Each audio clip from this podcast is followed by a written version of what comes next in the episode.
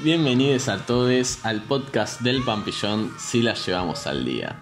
En el día de hoy vamos a abordar la materia Problemas epistemológicos de la psicología, donde vamos a ver un texto de Fox Keller de 1985 que se llama Reflexiones sobre género y ciencia.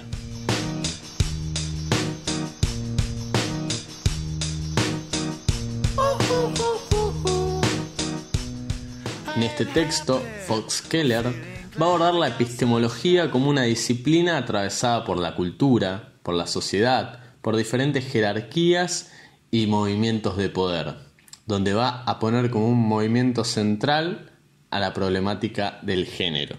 La autora va a abordar el género como una construcción estructurada en una cultura específica que es atravesada por la constitución histórica entre ciencia y masculinidad, manifestada en la ambición de dominio y control de la naturaleza, la trascendencia y la superioridad de la mente cognoscente entre objeto y jerarquía. Al abordar esta problemática es preciso tener en cuenta la diferencia entre sexo biológico, entre género y sexualidad, donde se van a poner en tensión las dicotomías entre lo público y lo privado, lo femenino y lo masculino. Las perspectivas feministas problematizan y construyen posiciones críticas desde diferentes disciplinas, donde van a marcar que lo privado es político, lo personal es político y lo público también es político. Es decir, en otras palabras, que lo personal es político y lo político es personal. I'm feeling glad I got sunshine in a bag. I'm useless, but not for long. The future is coming on. I ain't happy. I'm feeling glad I got sunshine. La autora plantea que las teorías feministas interrogan el saber dominante que objetiviza los cuerpos desde una visión androcéntrica del mundo y se comienza a poner en juego un saber sobre las mujeres que ha sido ignorado y descalificado por los hombres desde un discurso totalmente patriarcal y dominante. Es preciso tener en cuenta, a su vez, que se comienza a nombrar las epistemologías del standpoint, que no son tan radicales como para denegar toda la racionalización científica, pero a su vez resignifican los conceptos de objetividad y neutralidad científica.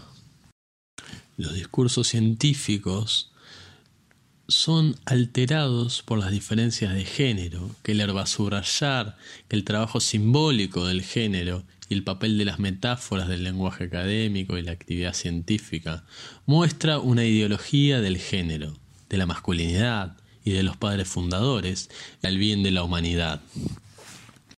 La autora desliza una pregunta fundamental que no debemos dejar de tener en cuenta a la hora de leer el texto. Esta pregunta es en qué medida la naturaleza de la ciencia se relaciona a la idea de masculinidad ¿Qué podría significar que la ciencia fuera de otra forma? Tanto el género como la ciencia son categorías, y en tanto categorías son construidas socialmente, son constructos teóricos. Y no debemos dejar de tener en cuenta que la estructura de dominio en nuestras sociedades es una estructura de dominio masculina, de orden patriarcal, y eso se encuentra presente a su vez en la ciencia. Finally, someone let me out of my cage. Now, time for me is nothing cause I'm counting no A's. Nah, I couldn't be there. Nah, you shouldn't be scared. I'm good at repairs and I'm under each snare, intangible. Las diversas teorías críticas feministas que realizan estudios sociales de la ciencia nos permiten identificar el papel de la ideología de género justamente en las ciencias y las formas sociales que la atraviesan. En cierto punto, la autora nos invita a pensar y a cuestionarnos acerca de si en la ciencia la objetividad es vista como masculina como femenina. Fox Keller nos invita a repensar las categorías de masculino y femenino, buscando una ciencia que no dicotomice, sino que busque la multiplicidad, la supervivencia y la convivencia de diferentes corrientes con sus respectivas estrategias.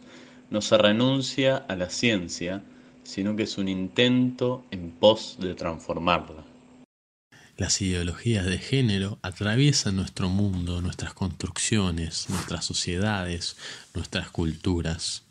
Y en ese sentido es fundamental tener en cuenta que esta ideología atraviesa las estructuras de interpretación, los modos en que vemos el mundo, las creencias que tenemos, las creencias culturales, las creencias sociales. Se trata de un trabajo simbólico que cala en lo más hondo de los discursos que se construyen y nos constituyen.